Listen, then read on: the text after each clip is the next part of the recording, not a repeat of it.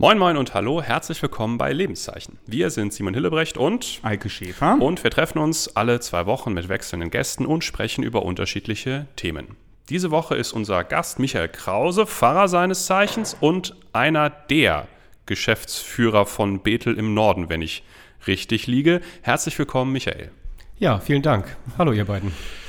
Leute, die diesen Podcast schon ähm, seit langer Zeit verfolgen, die sind bei deinem Namen wahrscheinlich ein bisschen hellhörig geworden und er müsste ihnen bekannt vorkommen, denn du warst hier schon einmal Gast. Kannst du dich daran noch erinnern? Ja, das ist ähm, im Grunde ein Jahr her. Das könnte am Sonntag Rogate gewesen sein. Ich bin mir nicht mehr ganz sicher. Jubilate. Nee, Jubilate ich musste genau, nachgucken. Jubilate es war der dritte, fünfte, zwanzig. Also Völlig wirklich richtig. ziemlich mhm. genau ein, ein Jahr. Was haben wir, weißt du noch, was wir damals gemacht haben? Wir waren beim Weinstock und seinen Reben, weil wir waren ja dann beim Evangelium des Sonntages und das ist ja dann im Grunde der klassische Konfirmationssonntag. Da ja. waren wir noch so ein langweiliger, inhaltlicher Podcast. kann man genau. sich gar nicht mehr anhören. Das ist, geht, geht gar nicht mehr, Jetzt genau. sind wir so ein Mittlerweile sind wir was ganz anderes, aber der Bogen ist vielleicht noch gut zu schlagen, weil du warst damals da, weil du Superintendent des Kirchenkreises Herford warst. Und damit sind wir ein bisschen bei deinem Leben. Also im ganzen kurzen Abriss, was gibt es zu Michael Krause zu sagen?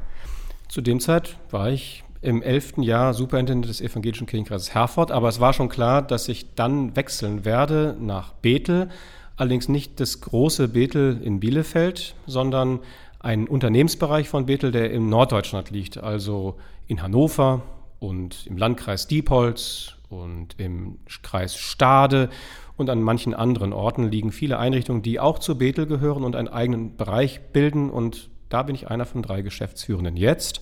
Vorher war ich hier im Amt, davor Gemeindepastor in Südlängern, davor mal in Münster, im Entsendungsdienst, im Vikariat in Wern an der Lippe. Davor habe ich studiert in Bethel, Tübingen und Münster und kommen tue ich eigentlich aus Floto Extra, also direkt in der Nachbarschaft. Eigentlich sogar ein Bereich, der vor über 300 Jahren auch mal zur Kirchengemeinde Stiftberg gehört hat. Daran kann ich mich aber nicht mehr entsinnen. Sicher, und wenn du ganz kräftig nachdenkst, selbst da nicht? oh, ich habe da mal Bücher gelesen, das hilft nichts. Okay. Was verleitet einen dazu zu sagen, aus der Einleitungsposition im sehr kirchlichen engen Sinne zu sagen, jetzt gehe ich in die Geschäftsführung eines Verwandten, aber schon sehr, sehr unterschiedlichen Bereich. Das stimmt. Also Kirch, was, was, was, ja. was, hm? was hat dich da gepackt?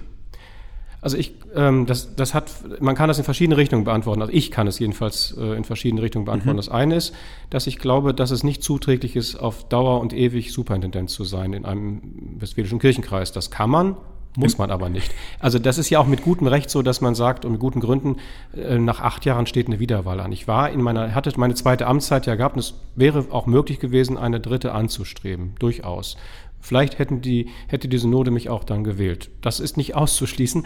ähm, trotzdem habe ich gemerkt, ähm, dass, mir, dass ich mir vorstellen konnte, das eine gewisse Zeit zu machen, aber da ich äh, knapp über 50 zu dem Zeitpunkt war, dachte ich, oh, bis 67 ist es vielleicht für mich und meine Kräfte nicht gut und möglicherweise wird es für den Kirchenkreis auch nicht gut sein, weil man sich irgendwann mal in Routinen erschöpft und so. Das heißt, ich war vor einer Frage, wo kann es denn hingehen?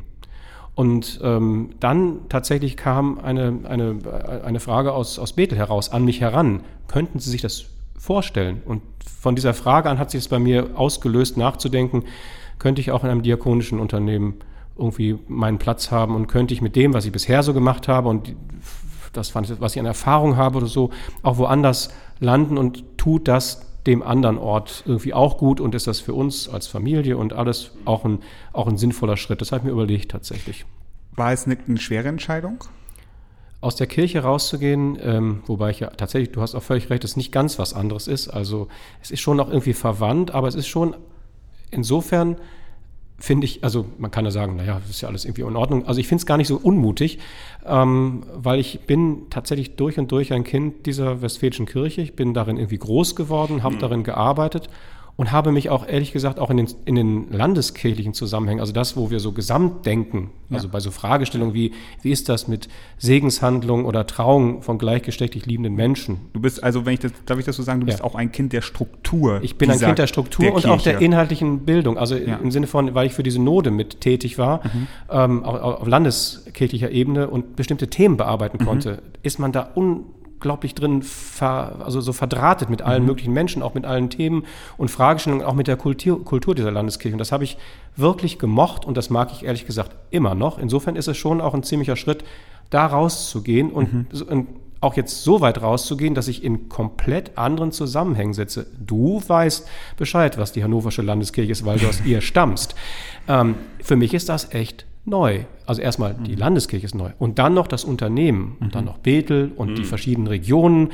Das heißt, ich kenne letzten Endes nichts und niemanden eigentlich. Das Und dann noch, gut. da kommen wir ja gleich noch zu, und das Gefühl, mit dem du da reingestartet bist, hat sich das bis heute gehalten? Ist es irre? Ja. Ähm, ich bin gestartet ja in, in, in gewisser Weise in zwei Etappen. Das erste war so ein Onboarding, also ein Hineinnehmen in das Unternehmen an sich. Da bin ich durch die Lande gefahren, war in Bethel selbst, in den vielen Einrichtungen, Werkstätten, im Dankort da, wo es, wo es um Öffentlichkeitsarbeit und Spendenwesen geht. Ich war in, in Dortmund, im Bereich Paderborn unterwegs, in Berlin und in Bernau bei Berlin. Da gibt es Lobetal als eine alte Einrichtung, die auch schon immer Bethel verbunden war. Ähm, also das durfte ich sehen und habe da äh, viele Menschen getroffen. Ich bin ja so ein bisschen touristisch unterwegs gewesen. Ich bin meinem Arbeitgeber total dankbar, dass ich diese Zeit hatte mit dem Angucken und auch dem Gesprächen führen, ähm, die die irgendwas ausstrahlten. Also die, äh, wo ich merkte, zum Beispiel ähm, für die Werkstätten, da gibt es Menschen, die die Vorrichtungen bauen, damit die anderen am Arbeitsplatz mit möglichst ähm, einfachen, klaren Abläufen ihre Dinge produzieren können.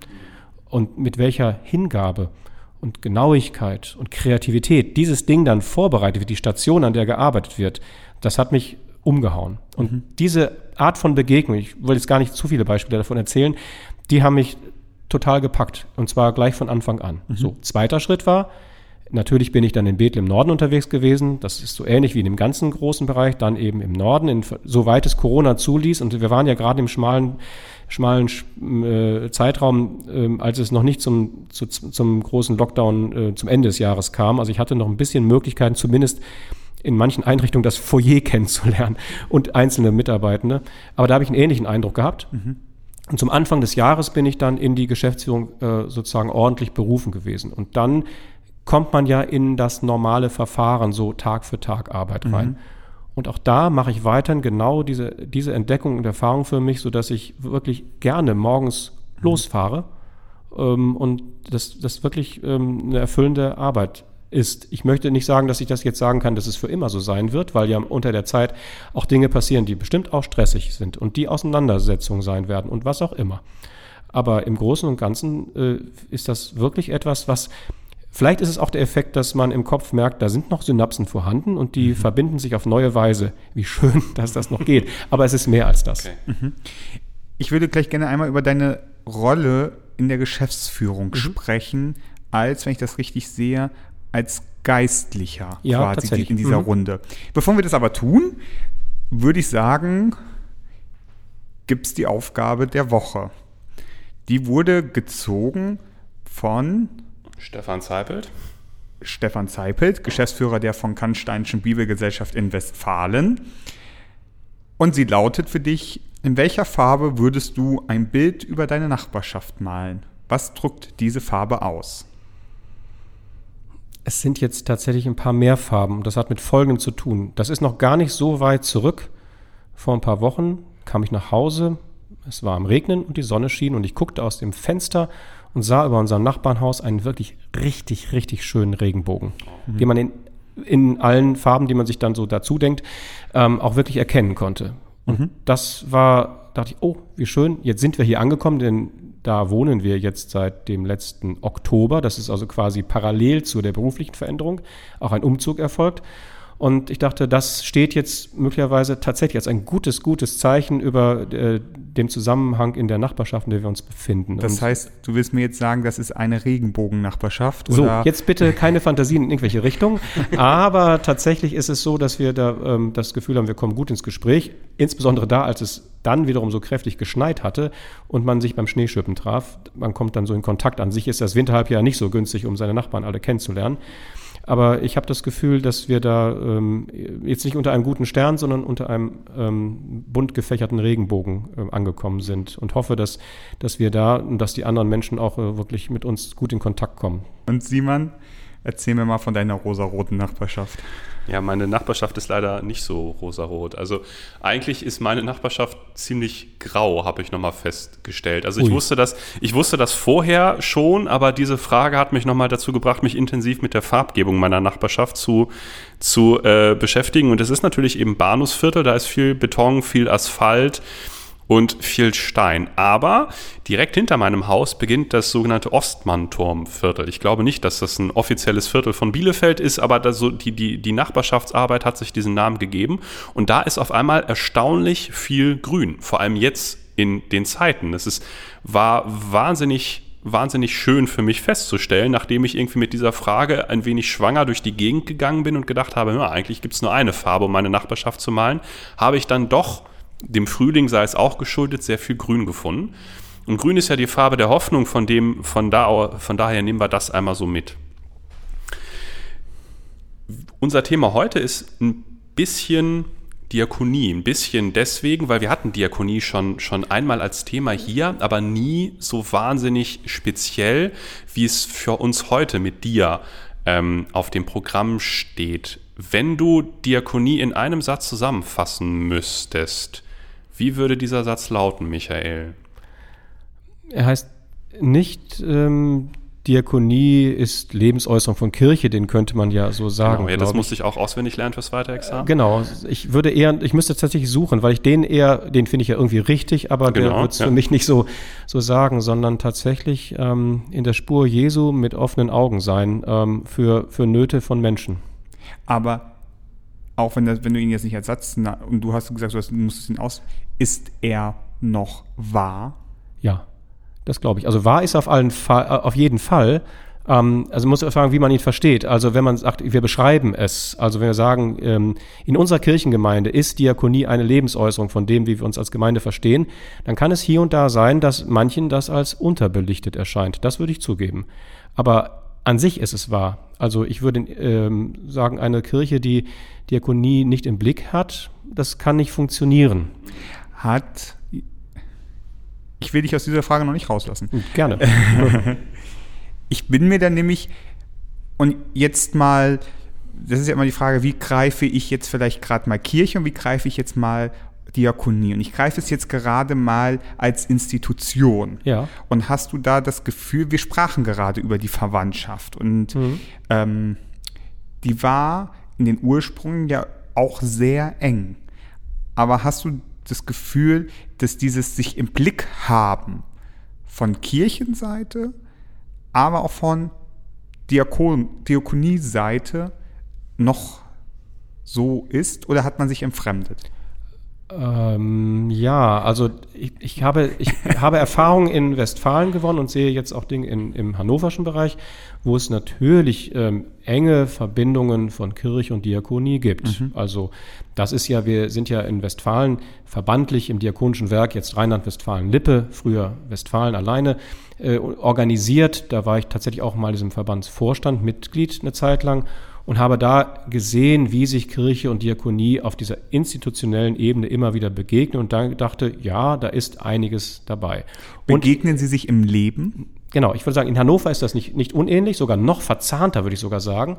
Jetzt aber, jetzt kommen wir ja von der Institution wieder so ein bisschen, bisschen runter und denken, ähm, die Bereiche ticken natürlich durchaus unterschiedlich. Kirche ist ein System, da geht äh, was, ja, da haben wir die Kirchengemeinden, die anderen Dienste, das muss irgendwie Kirchensteuer finanziert, da sind wir von Mitgliedschaftsverhältnissen abhängig, irgendwie in sich organisieren, dann hast du eine Synode, die das betrachtet, dann hast du irgendwelche Ämter, die dem zuarbeiten. Das ist schon auch ein, ein eigener Organismus, äh, kann man so beschreiben. Und Diakonie hat natürlich, äh, seitdem die politischen Rahmenbedingungen, das sind vor allen Dingen auch dann die Fragen der Wirtschaftlichkeit, die damit zusammenhängen, äh, vor, vor, vor ein paar Jahrzehnten anders gesetzt worden sind, ist das auch, geht das in Richtung Unternehmen. Also ist eine andere Form der Wirtschaftlichkeit zu bedenken. Es gibt keine Kirchensteuerfinanzierung, also muss man durch die ganzen sozialstaatlichen Gegebenheiten hindurch irgendwie existieren für seine Aufgaben, die man übernimmt auch das entsprechende Geld einwerben, sodass man auch den Aufgaben nachkommen kann. Damit ist eine andere Kultur auch äh, da drin. Also es gibt, ich merke das, wenn man, wenn man sozusagen liest zu Kirchentheorie und zu äh, wie führen wir ein diakonisches Werk Theorie, also wenn man so zwei Bücher nebeneinander hält, dann gibt es durchaus Schnittmengen, aber ähm, das, das, das unterscheidet sich genau gerade, also neben aller Inhaltlichkeit, Fachlichkeit, theologischem Blick, ist diese Wirtschaftskomponente wird mit betont, gleich ursprünglich sozusagen mit zu bedenken in der Diakonie.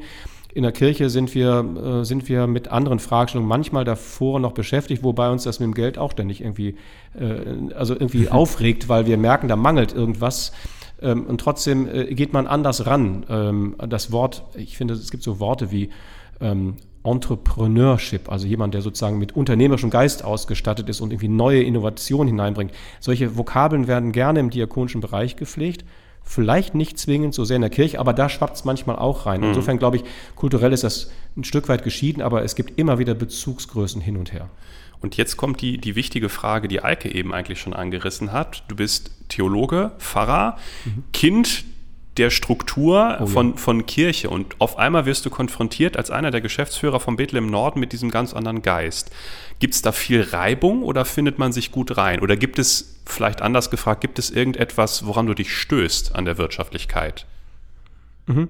Also ich, ähm, zum einen, ich, das Interessante ist ja, in Bethel ähm, heiße ich Pastor Krause. Das mhm. heißt, ich habe das, so wie ich gerne in der Kirchengemeinde in Südlängern, haben die Leute überlegt, wie können wir sie anreden. Ich sagte, sie können Herr Krause sagen sie, oder so. Und die haben gesagt, nee, wir wollen lieber Pastor Krause sagen. Da dachte ich, hm, ist ein bisschen putzig, als ich so neu angefangen war. Mochte ich aber ganz gerne. Und höre jetzt wieder denselb, dieselbe Bezeichnung für mich. Mhm. Zwischenzeitlich hieß ja Herr Superintendent und da wusste ich immer nie so genau, was ich damit so anfangen sollte. Ich finde das jetzt wieder gut, Pastor zu heißen tatsächlich.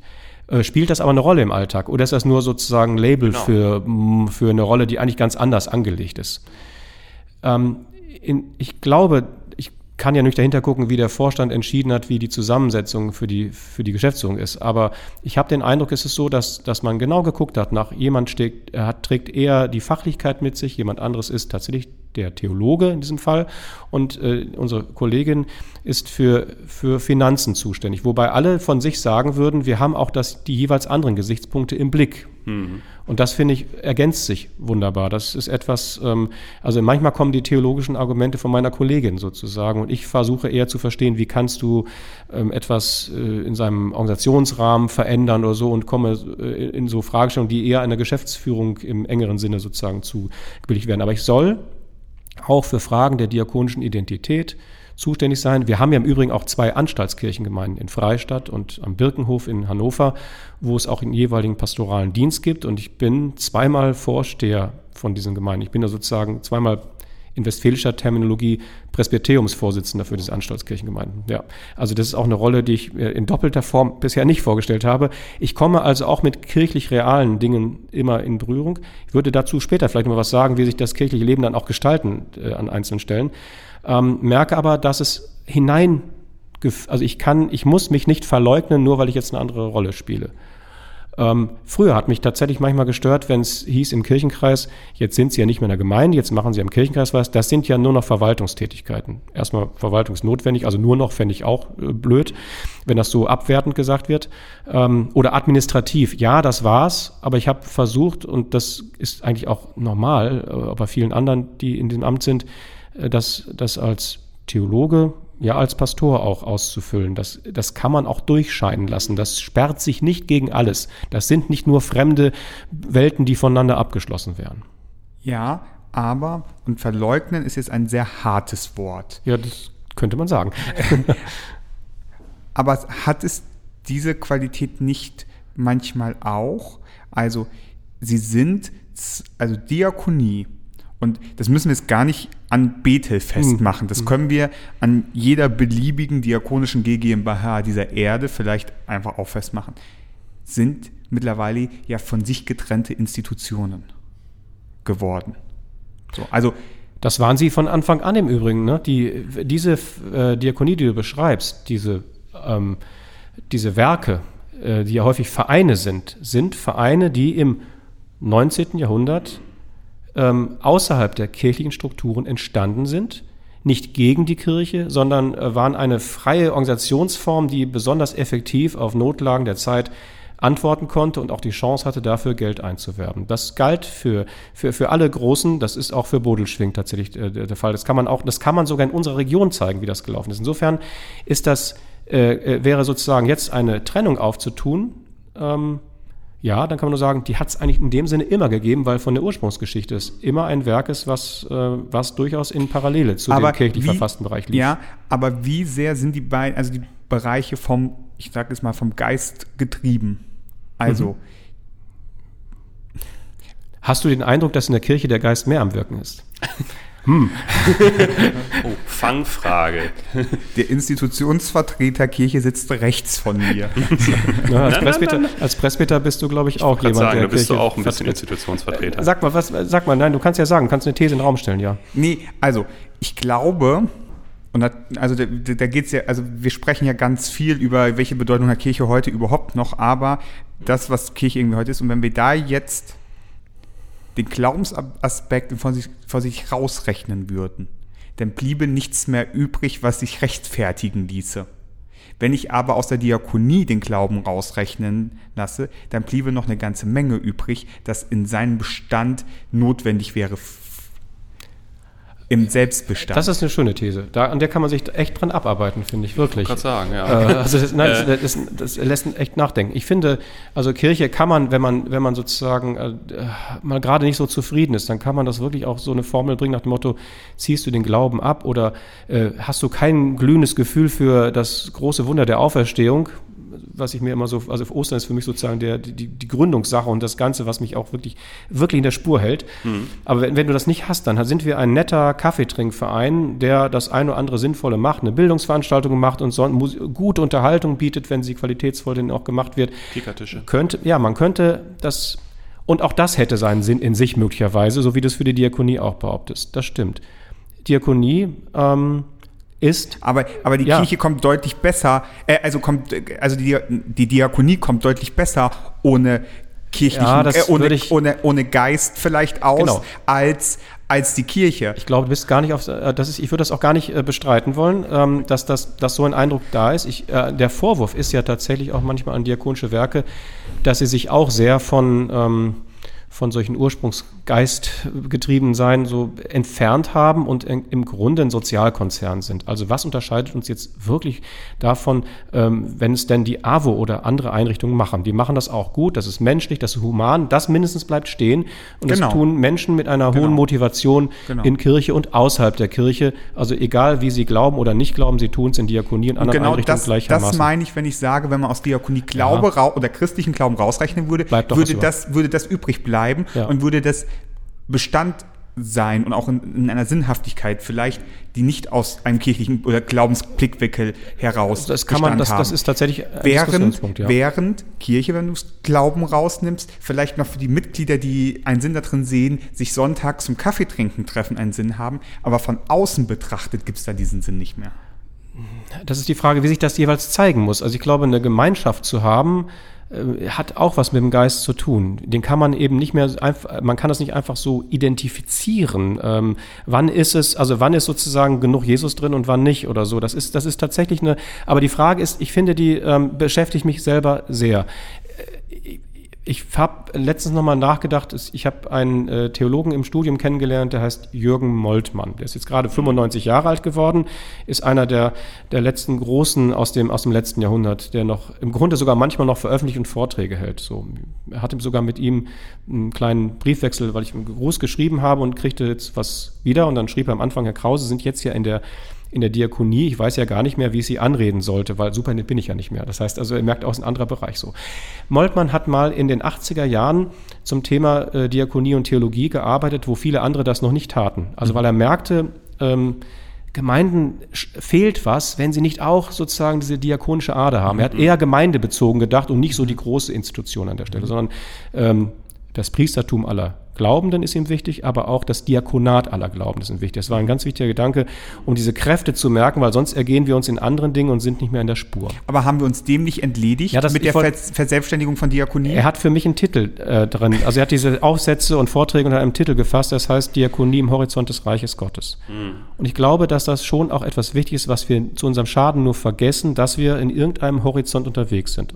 Und das kann sich ein, ich glaube nicht, dass jemand, der nicht in der, also eine, eine Unternehmung im Sozialmarkt, die nichts mit Kirche zu tun hat, die macht keine schlechtere Pflege. Und ich, wir machen deswegen nicht eine bessere Pflege, nur weil wir sozusagen das als Kirche tun. Das ist tatsächlich, das ist, das wird wohl so sein. Und trotzdem ist es, was mich fasziniert, dass ich total viele Menschen treffe und das in einem, in einem Landstrich, den ich vorher gar nicht kannte, der also nicht so erweckt ist, wie Ostwestfalen vielleicht mal früher war oder so. Ähm, das kann man von, von Norddeutschland in den seltensten Fällen jedenfalls behaupten. Bitte. Ähm, das ist so, äh, das ist, äh, es gibt ein paar, aber es ist nicht so, äh, dass man das Ausnahmen in Lehr bestätigen die Regeln. Stimmt. ähm, aber Pietismus ist eher eine, eine, ein Phänomen, was, was, was da an ein- einzelnen Flecken nur vielleicht existiert, ähm, aber nicht so prägend vielleicht auch war. Ähm, aber äh, man, ich bin so fasziniert, wie viele Leute mir, wenn ich sie frage, sag mal, was treibt dich eigentlich bei uns zu arbeiten? Was ist das, was dir auf dem Herzen ist? Oder ich muss sie gar nicht mal nachfragen, sondern sie erzählen von sich, das ist das Spannendste. Sie sagen, warum sie das tun. Und sie nennen viele Dinge, wo ich sage, wow, das ist für mich Glauben pur. Der läuft aber nicht in den Formeln, die wir kirchlich benutzen, sondern es erschließt sich mir aber, dass sie von etwas ergriffen sind. Und ich würde sagen, es ist schlichtweg der Geist. Und es ist total vorhanden. Aber besteht die, aber ich stelle jetzt die, die Frage den Raum, möchte aber eigentlich was ganz anderes machen, aber ich, ich stelle, ist die Abhängigkeit der Diakonie zur geistlosen Struktur nicht mittlerweile größer geworden als zur geisterfüllten Struktur? Ich sage nicht geistlichen, ich sage geisterfüllten Struktur. Ich glaube das nicht. Also erfahre ich nicht. Ich, ich- wirklich Okay. nicht. Also ich, Okay. äh, das kann ich, natürlich ist das, äh, kann man das, ähm, also weil es ist halt ein Bereich, wo da, wir müssen ja, wir suchen Arbeitskräfte, die kommen halt von irgendwoher, die haben eine andere Sozialisation, wir müssen unsere Aufgabe tun. Das heißt, es verschiebt sich Stück um Stück, wir sind wirtschaftlichen Zwängen unterlegen ähm, und trotzdem erlebe ich, und zwar im, im, im innersten Zirkel auch derer, die auch Entscheidungen zu treffen haben Tag für Tag, ähm, dass darum gerungen wird, wie kommen wir einem Impuls nach, der uns irgendwie immer schon beschäftigt hat und auferlegt ist. Das heißt, Menschen überlegen sich wirklich, re- reflektieren jetzt nicht so, ähm, nicht so schlicht gesagt, was würde Jesus dazu sagen, aber haben schon eine Fantasie, was ist eigentlich uns aufgetragen und das äh, wirklich, wirklich jeden Tag. Ich bin heute aus Freistadt jetzt zurückgekommen zu euch zum Podcast und hatte heute Morgen drei, vier Begegnungen, wo mir genau das wieder passiert. Ich denke, ja, wenn das sozusagen auch an der Spitze derer, die da jetzt auch Entscheidungen zu treffen haben, da ist, dann zweifle ich nicht drin, dass uns das wirklich auch im ganzen Unternehmen durchglüht. Das ist schön und hoffnungsvoll. Ja, ich will nichts blauäugig beschreiben, was vielleicht nicht so ist, aber ich erlebe es wirklich so. Ja, das, wir, wir, wir, wir, wir rollen es jetzt nicht weiter aus, sondern Genau. Simon, wir, wir machen was? Wir spielen unser AB-Spiel. Das ist neu. Das kennst du noch nicht Nein. von, von deiner letzten Sitzung. Das haben wir neu entdeckt. Ähm, andere Podcasts machen das auch. Ähm, aber wir machen es in einer ganz besonderen Art und Weise natürlich. Wir, folgendes ist der Plan. Wir nennen dir gleich zwei oder drei Begriffe und du musst dich ganz spontan, ohne viel nachzudenken, zwischen einem oder dem anderen Begriff entscheiden. Ostfriesland oder Uckermark? Soll ich schon sagen? Ja. Ostfriesland. Genau, du hast das, du hast das Spiel, du hast das, begriffen? Ja. du hast das Spiel begriffen, muss auch genau. sonst nichts weiter sagen, sondern einfach nur. Du musst sonst nichts weiter sagen. Das kommt hinterher. Das kommt hin, hinterher müssen wir einmal drüber reden, was du dir dabei gedacht hast. Ähm, das, wird, das ist das Spannende an dieser Frage, weil man lernt das Gegenüber dadurch ein bisschen kennen. Ähm, du darfst einmal dich mit so unauswegbaren Möglichkeiten konfrontiert sehen, dass du sagst weiter. Also ich kann mich nicht entscheiden, bei bestem Wissen kann und ich Gewissen keinen nicht. Publikumsjoker holen. Ne? Nee, leider nicht. Du kann, darfst auch niemanden anrufen. Das muss wirklich, das ist jetzt, du bist, das ist jetzt Status Confessiones hier. Ja, ich bekenne. Genau, da bist du, da bist Wir du sind ja gerade in der Worms-Szene. Ne? Ich Hier stehe ich, ich kann nicht anders. Genau, du bist jetzt zurückgeworfen auf dich selbst. Ähm, und ich lege los. Bist du bereit? Ich bin bereit. Fernsehen oder Buch? Buch. Trauung oder Segnung? Trauung. Klassische Kunst oder moderne Kunst? Moderne Kunst. Orgel oder E-Gitarre? Orgel. Pastor oder Pastorin oder Pfarrer oder Pfarrerin? Pastor oder Pastorin. Hannover oder Herford? Herford. Digital oder Präsenz? Präsenz. Exklusivist oder Pluralist? Pluralist. Netflix oder ÖRR? Netflix. Harry Potter oder Herr der Ringe? Harry Potter. Facebook oder Instagram oder Twitter? Facebook. Ich bin älter halt. Renovieren oder neu bauen? Renovieren. Kommt jetzt mein Psychogramm Gleich. Wiechern oder von Burtelschwing? von Bodelschwing. Online oder im Laden kaufen? Im Laden kaufen. Gemeindezusammenlegung oder multiprofessionelles Team? Ist das ein Gegensatz? Multiprofessionelles Team. Apple oder Microsoft? Weiter. Das ist dann ein Joker. Das freut mich gerade Stelle. total, dass du da schiebst. Ich, ich, du darfst nicht nochmal, ne? Auto oder Fahrrad? Fahrrad. Kochen oder bestellen? Kochen. Videospiel oder Fußball? Fußball. Träumer oder Realist? Träumer oder Realist? Träumer oder Träumer. Döner oder Currywurst? Currywurst. Streikrecht oder dritter Weg? Dritter Weg. Hast du Fragen zu den Fragen? Irgendwas, was dir unklar war? nee, oder? eigentlich, ich habe schon, ich verstehe auch meinen Hintersinn tatsächlich. Du blickst hinter die Kulissen. Okay, dann haben wir Fragen zu einigen Sachen mit Ja, Sicherheit. gerne. Mhm. Ich, ich fange mal an. Du darfst mir die letzte Seite. Ich darf dir die letzte Genau, Seite, die hast du ja auch die, gefragt. Die, die letzte ähm, Seite geben. Pastorin, Pfarrerin. Wir haben eigentlich ein Fahrdienstrecht, aber Es, trotzdem. äh, wir haben die offizielle Dienstbezeichnung ist auch Pfarrer oder Pfarrerin zu Aber? sein. Ähm, ich finde, das ist eine regionale Eigenart hier tatsächlich. Und es, ähm, also ich glaube, ich sage es nicht, weil ich äh, Michael ist jetzt in Hannover. Da, Ach so, kennt, wollt- da kennt man so ein Wort Schnickschnack nicht wie hier in Genau. Westfalen. Ja, das ist da, dass wir, wir, wir haben, also viele stören sich ja daran und so weiter. Ich habe jetzt auch kein ausgeprägtes Hirtenbild bei mir, aber Mhm. ich, ich glaube, ähm, das ist eine Erfahrung, die ich tatsächlich in meiner Kirchengemeinde damals in Südlängern haben konnte. Da schwingt für die Leute was mit und irgendwann habe ich verstanden, was da so mitschwingt. Das hat mich tatsächlich berührt. Das Okay. ist eine besondere Art von, ich bin ja distanziert da drin, ich bin ja nicht der Freund, Verwandte, aber Ja. in einer wichtigen Funktion.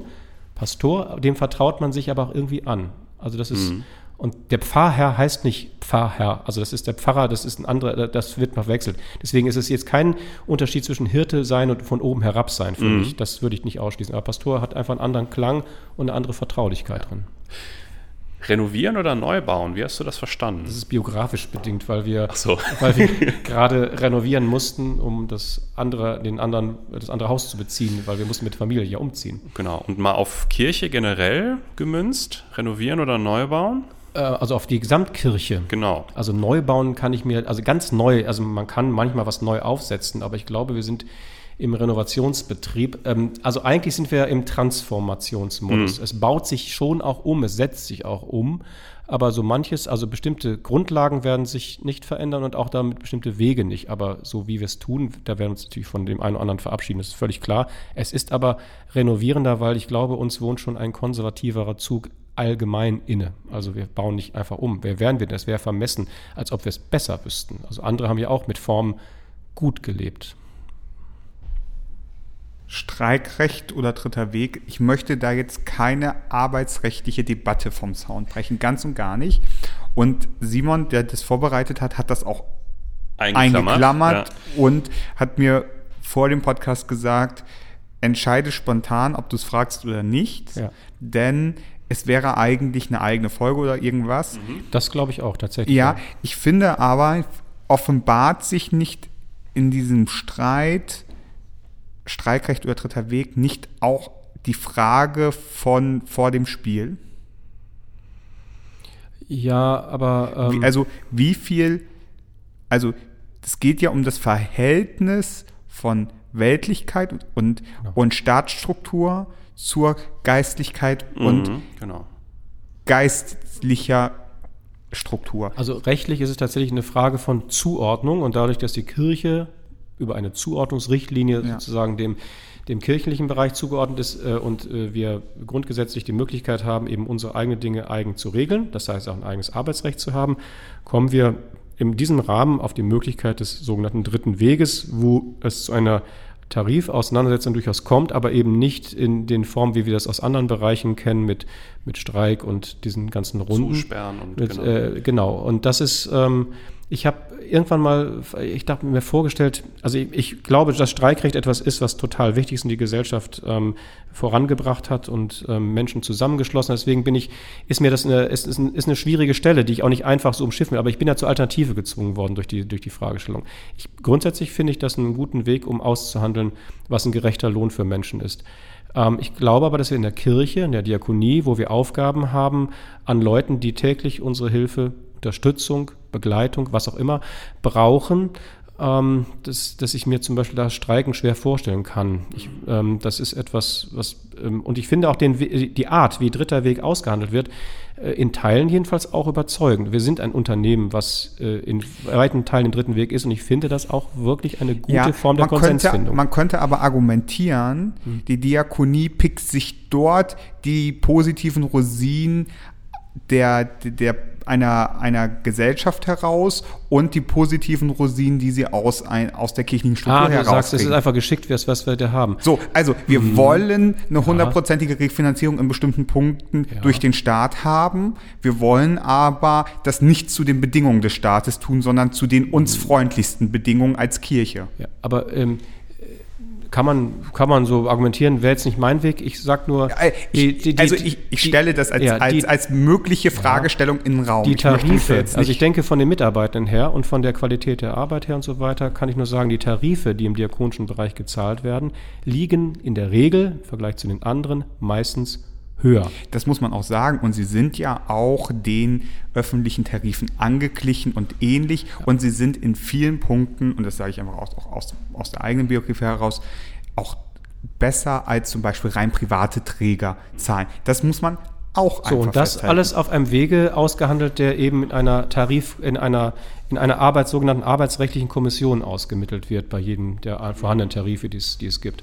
Das ist ein Weg. Ich weiß aber, da kann man, man kann da viele Fragen haben und es gehört ja wie, wie manches andere auch. Also wenn es um die Frage jetzt zum Beispiel aktuell um Fragen des assistierten Suizids geht und so weiter. Also alles Positionen, die im kirchlichen Bereich oder diakonischen Bereich eingenommen werden, und da gehört eben die Frage nach Streichrecht und dritter Weg auch mhm. dazu, ähm, sind allgemein diskutiert, laufen jedenfalls, sagen wir mal, wenn ich jetzt mal knapp fasse, nicht zu unseren Gunsten, sondern der allgemeine gesellschaftliche Trend sagt, lassen, also eure Sonderrechte, Arbeitsrecht. Mhm.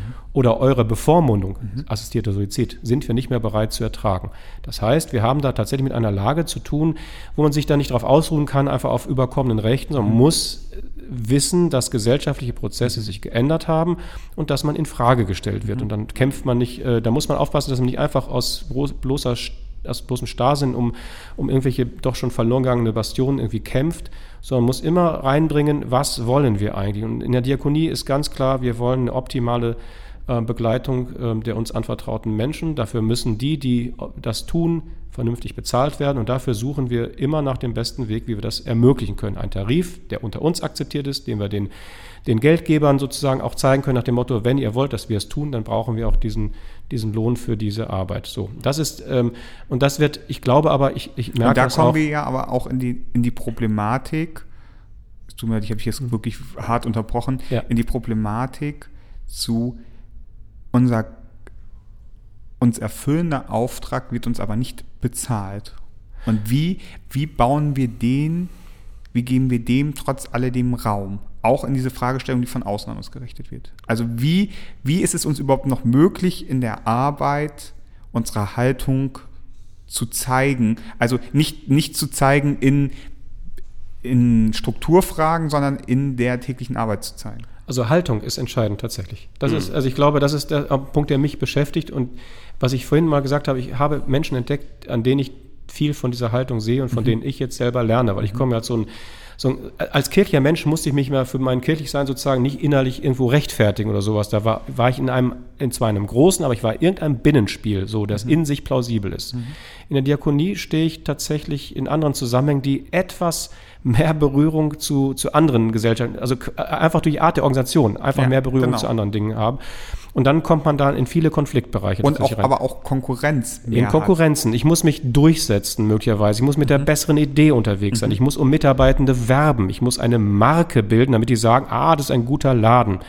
So, und ähm, das, das, was mich wirklich überzeugt hat, ist, dass ich wirklich Menschen begegnet bin, die sozusagen eine Haltung mitbringen, mhm. wo du merkst, da, äh, das ist natürlich, es hat immer das muss man vorsichtig sagen. Ich will jetzt mal etwas, aber immer etwas zugespitzt bleiben. Da ist irgendwie ein Feuer, da brennt etwas, da haben die eine Überzeugung, die trägt die, die können die ausdrücken.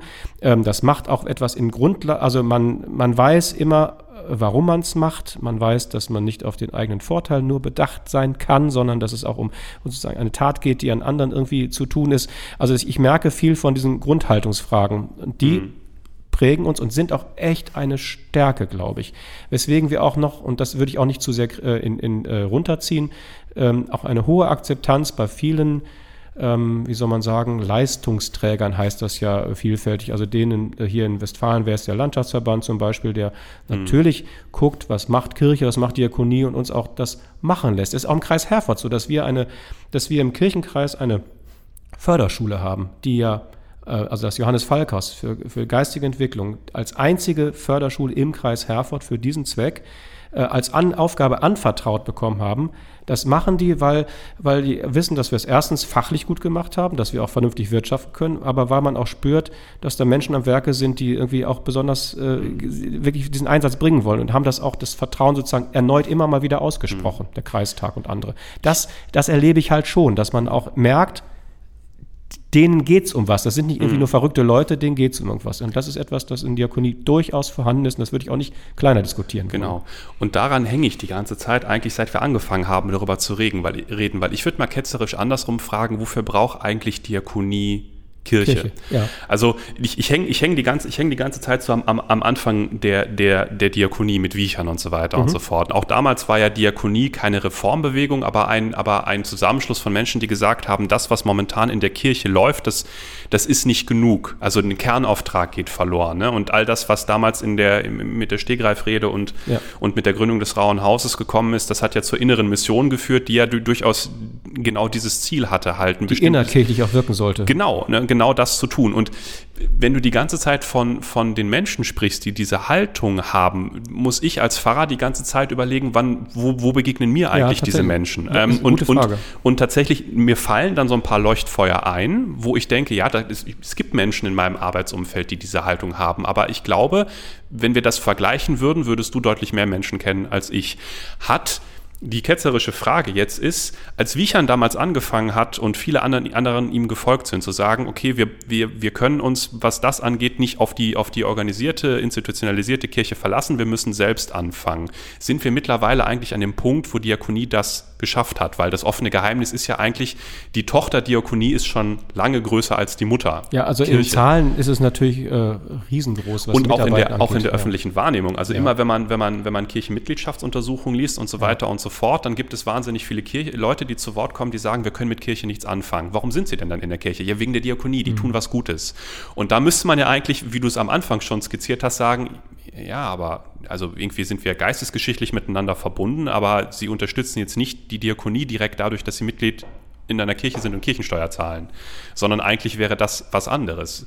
Natürlich kommt niemand hin und sagt, oh, das ist aber spannend, da müssen Sie im anderen, im, anderen, im anderen Verein Mitglied werden. Wir haben Ihnen mal hier die Kirchenaustrittserklärung ja, genau. mitgenommen, so nach dem Motto, aber aber müssen wir uns als Kirche nicht eigentlich was davon abschneiden? Oder ist die Diakonie schon so weit, dass sie sagt, wir machen eigentlich schon ganz lange unser eigenes Ding und wir machen eigentlich Kirche richtig? Ich, äh, das kann tatsächlich in einzelnen Teilen sein. Ich kenne auch Stimmen, die äh, aus dem diakonischen Bereich, die sagen, also wozu also die brauchen wir nicht mehr. Und das, das führt zu, für mich zu keiner. Also ich, ich sehe die Entwicklung auch nicht so laufen. Ich glaube, dass wir schon aneinander gewiesen sind. Also aus kirchlicher Sicht können wir froh sein, dass es ähm, diakonische Einrichtungen gibt. Ich habe manchmal eine Frage, die läuft tatsächlich auf einer anderen Ebene dort. Ich kann das gut verstehen, was du gesagt hast. Also ich würde das tatsächlich aus Gemeindesicht manchmal sehen wollen. Es ist ja auch so passiert, dass wir Diakonie organisiert haben, dann ist sie groß geworden, dann ist sie in ein staatliches System hineingegliedert. Das kann ein regionales diakonisches Werk wie in Herford sein, das kann eben ein großer, größerer Träger wie Bethel sein. Das ist aber eine, ein eigenes Ding, das kann sich entwickeln, da legt man Wert drauf, dass man irgendwie auch schon Kirche ist und so. Das ist, nicht, ist auch nicht kritisch zu betrachten, das meinen die auch wirklich alle oder meinen wir alle. Aber entscheidend ist für mich, was merken wie merken wir vor Ort in der Gemeinde, äh, dass Diakonie uns eine Aufgabe ist, die uns wichtig wäre. Und das, da, und es, ist, es gibt ja wirklich die putzige äh, ähm, Begebenheit, dass man im diakonischen Werk Menschen trifft, die aus der eigenen Gemeinde kommen und man wusste gar nicht, dass sie da arbeiten. Das heißt, man hat über diese, äh, und hat das was miteinander überhaupt zu tun. Also ist denen, ist uns das eigentlich klar, dass miteinander das sich berührende Teile sind. Ähm, Und es ist tatsächlich durch das Organisieren und das förmlich machen ist es passiert, dass das auch aus der Gemeindeperspektive sich irgendetwas sozusagen wegdelegiert hat. Gar nicht bösartig, sondern es ist, wird woanders wahrgenommen, ist nicht mehr unsers. Und damit sind sozusagen Lebensadern für die Gemeinde flöten gegangen. Also wenn ich Jesus, also wenn ich sozusagen gucke auf seine Grundimpulse, dann hat er was geredet und hat uns sozusagen Predigten gehalten. Dann hat er, ähm, dann hat er Feste gefeiert mit den Leuten, manchmal auch mit denen am Rande der Gesellschaft, sogar meistens mit denen am Rande der Gesellschaft. Und er hat äh, Leuten geholfen. Also in den Wundergeschichten wird es erzählt, dass, dass das soziale, das seelische, das körperliche Leid der Menschen ihn gekümmert hat. Das hat ihn gejammert und hat was getan. Und in den Kirchengemeinden sind wir beim, beim lehrhaften Predigtvortrag sehr dabei. Manchmal feiern wir auch. Aber das Diakonische ist uns irgendwie flöten gegangen dazwischen. Und es ist nicht nur eine Frage der großen institutionellen Sachen, sondern es ist auch, es läuft jetzt, also ich finde, Kirche baut sich halt schon von unten auf und hat eine, eine starke Gemeindenähe. Und ähm, vielleicht ist es manchmal so, dass wir durch große diakonische Dinge ähm, auch aus Gemeinden was abgezogen haben. Das kann man nicht künstlich wieder zurückbringen. Was braucht die Fachlichkeit und das machen staatlich unterstützte Organisationen halt auch jetzt ganz gut. Das geht auch gar nicht anders wahrscheinlich. Das hat sich so entwickelt in unserem Wesen in Deutschland auch. Ähm, aber wir müssen immer wieder gucken, was sind unsere Aufgaben hier vor Ort. Und dafür braucht man eine diakonische Brille in der Kirchengemeinde. Uns fehlen konkrete Lebensverhältnisse. Wir, sind, wir, wir rühren in einem kulturellen, wunderbaren Brei, aber haben sozusagen die, also die Lebenslagen der Menschen, in die Jesus auch hineingesprochen hat, haben wir nicht mehr vor Augen, weil wir eine gewisse Bürgerlichkeit ganz gut pflegen, die ich selber ja auch mag, will ich ja gar nicht in Abrede stellen. Aber ich sag mal, mir, geht's, mir ging es sogar darum, dass wir da wieder ganz anders zur Berührung kommen. Ähm, und ich glaube, dass selbst Bethel in der Lage ist, mit Einrichtungen, Kontakt Kirchengemeinde, ein Altenheim vor Ort, im Sozialraum trifft man sich, tatsächlich solche Bewegungen wieder zustande zu bringen und dass sich nicht nur einfach diese großen Dinge einfach entfernen, sondern dass man sie, dass wir Chancen und Möglichkeiten haben, sie wieder zueinander zu führen. Es wird nur laufen darüber, dass sozusagen Vibrationen hin und her gehen. Also ich glaube, dass sich Kirche tatsächlich ein wenig darauf ausgeruht hat, dass es jetzt eine selbstständige Diakonie quasi gibt, die auch die machen das schon. Ja, genau, die genau. auch ein, müssen wir uns nicht mehr drum kümmern. Ein eigenes immer sich selbst voranbringend ja. ist. Andererseits glaube ich mit den Fragen unserer Zeit, die an Kirche gerichtet wird, dass wenn man Kirche, wenn man Diakonie mehr in der Gemeinde greifbar erlebt, wir auch als Kirche wieder greifbar werden, weil, weil es sich wieder offenbart. Und zwar nicht nur offenbart zwischen denen, die sowieso schon im Verein sind, sondern auch für alle anderen sich, sich messbar wird, die Überzeugung so ein bisschen. Ja, weil in der, in der, in der Tat, in dem, genau. äh, da, da, scheint was auf. Ich möchte, äh, ich, genau. wenn die Zeit gerade ist, ich würde, ähm, weil ich habe auch durchaus, also ich habe manchmal Vorbehalte gegen so großen Organisationen, Institutionsfragen sozusagen, weil ich denke, ja, das ist auch eine Schwierigkeit da drin. Unsere Partner in Indonesien, die äh, Karobata-Kirche, wisst ihr ja, die, das, ähm, Wissen wir nicht. Nein, wisst ihr nicht. Der Hörer, Hörer, Hörerinnen wissen das vielleicht nicht, aber der Evangelische Kirchenkreis Herford hat eine Partnerschaft zu einer Kirche in ähm, Nord-Sumatra. Die heißt, die, äh, der, der, Land, die Menschen, die hier wohnen, heißen Karo Bataks. Und dieser, diese ja, Volksgruppe ähm, hat, eine, hat vor 130 Jahren eine, da ist eine Missionsgeschichte gewonnen, die sehr erfolgreich verlaufen ist. So, die ähm, interessanterweise kopieren die uns an vielen Stellen. Also weil die ja haben ja gelernt von zunächst Missionaren und dann von vielfältigen Austausch, der durchaus partnerschaftlich hin und her geht über die letzten Jahrzehnte, ähm, mögen äh, Gottesdienste, mögen sogar Posaunenarbeit, mögen These, sind sehr ähm, emotional gefasst an diesen, also höre ich oft von, von Vertreterinnen und Vertretern der Kirche und haben Diakonie kopiert. Also haben sich in Bethel und in Eben-Ezer, in Lemgo und an anderen Orten und im Wittekindshof Dinge angeguckt, wie mache ich eine, eine äh, Schule für behinderte Menschen, wie mache ich da Wohneinrichtungen, äh, wie mache ich ein Altenheim. Immer beispielhaft. Das können, die können nicht, weil die Gesellschaft dort das alles gar nicht kennt, was wir hier kennen. Das ist, also der Staat ist da an der Stelle eher schwach in Indonesien und überlässt es die Initiativen einer Kirche, die allerdings es wirklich für das Riesenland an einer Stelle einmal zeigt, wie es geht. Und interessanterweise ist diese Fragen, die wir jetzt gerade diskutiert haben, sind denen so gar nicht als die großen Blöcke, die nebeneinander stehen, die sich entfremdet haben, sondern das liegt für die viel stärker in eins, weil da glüht echten Faden. Die sagen, wir sind da, wir äh, so ein bisschen, wir beten und tun das Gerechte unter den Menschen, so ein bisschen Bonhoeffer-mäßig. Das haben mhm. die irgendwie in ihrer, in ihrer eigenen DNA verinnerlicht, aber im Grunde durch einen gewissen Transport von hier nach da. Und jetzt sehe ich, jetzt habe ich es mal ganz knapp gefasst, unsere Diakonie da und denke, wow, So funktioniert es im Wechselspiel zwischen spirituell und Tat für die anderen, hin und hergehend, wunderbar, lebendig, kraftvoll, energetisch, nicht zerrissen und getrennt, sondern und es war organisiert, also durchaus institutionell und trotzdem mein Eindruck als Besucher, Tourist, Fremder, äh, Interessierter, ich will's nicht, ich will das nicht mit verklärten Augen nur schildern, aber ich merke, da sind, da fließen Energien, die ich hier manchmal nur mühsam entdecken kann. Wobei ich, also das ist total schön und es ist auch gut, ähm, wobei ich glaube, dass unsere Diakonie auch mal an dem Punkt war. Das ist nur deutlich länger her. So, du sagst geschichtlich, ja, und, genau, das ist und die Sache. wir sind in dieser Zeit, hat uns die Geschichte da auf eigene Beine gestellt und so weiter. Wir haben da jetzt ganz viel drüber gesprochen. Aber das ist ja auch, und gerade weil du es als Beispiel, auch ein Beispiel, wo wir quasi einen echten, greifbaren Blick nochmal wieder draufnehmen können. Auf unsere Geschichte können wir zurück, aber da liegt ja irgendwas zwischen so. Aber da sehen wir es nochmal, wie es auch heute mit dem, was uns heute als Welt bewegt, auch gehen kann quasi. Und das finde ich total schön Ausblick. Wir müssen jetzt noch ein paar Dinge tun, lieber Michael. ähm, Noch was. Noch was, genau. Wir brauchen einmal von dir eine neue Aufgabe der Woche. Eike, Eine neue Aufgabe. eine ziehen. neue ziehen, genau, richtig, für unseren nächsten Gast, unsere nächste Gästin. Wir sind sehr gespannt. Eike mischt jetzt einmal. Das sieht geheimnisvoll aus. Ja, ja, das ist. wobei das Prozedere kennst du doch noch von deinem. Ja, das, das natürlich. ist doch von Anfang an dabei. Genau.